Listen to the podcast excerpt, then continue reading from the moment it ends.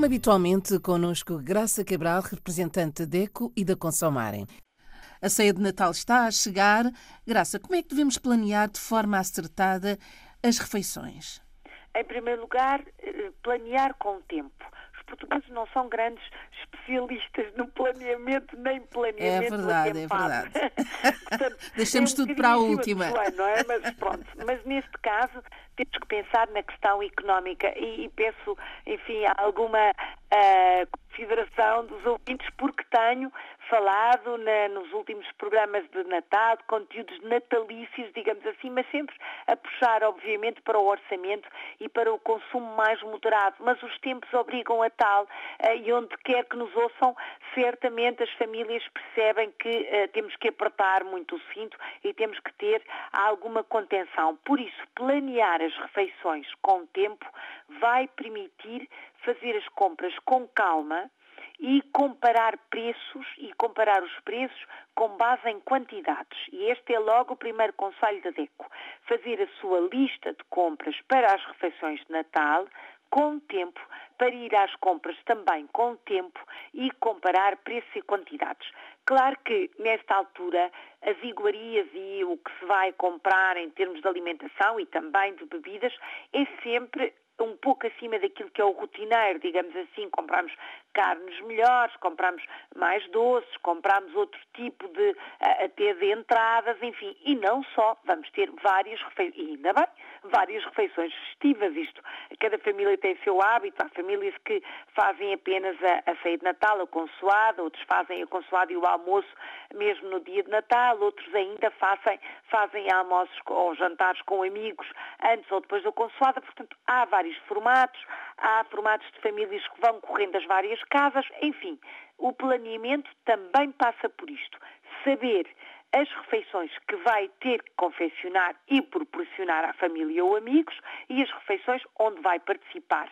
E nesta, uh, enfim, neste planeamento vai ser também necessário saber quantas pessoas vai receber para saber as quantidades que precisa de comprar, até porque comprar demais pode levar a desperdício se comprar com datas de validade muito curtas, por exemplo, portanto é mais uma informação importante quantos são, se são muitas crianças, se são mais adultos, eh, se vai comprar para um ou para duas refeições, para poder efetivamente controlar o mais possível os gastos. Este, estes são os três primeiros passos.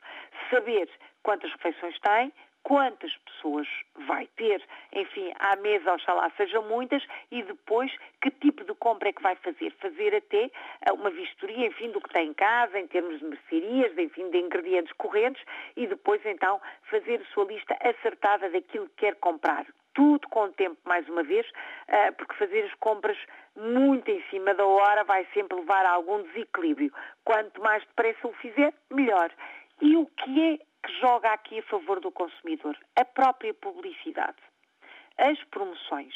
E se fizermos este planeamento, começarmos já a fazer amanhã, portanto, fazer dois dias antes da ceia de Natal, por exemplo, três dias antes do Natal, fazer este planeamento, se já tivermos dentro da nossa, enfim, da nossa memória que supermercados é que estão a fazer promoções, que artigos é que estão mais baratos, claro, comparar sempre preços, mas se já tivermos estes elementos informativos do nosso lado, vamos com certeza conseguir fazer as compras que queremos sem gastar muito ou sem ultrapassar uh, o orçamento que destinamos.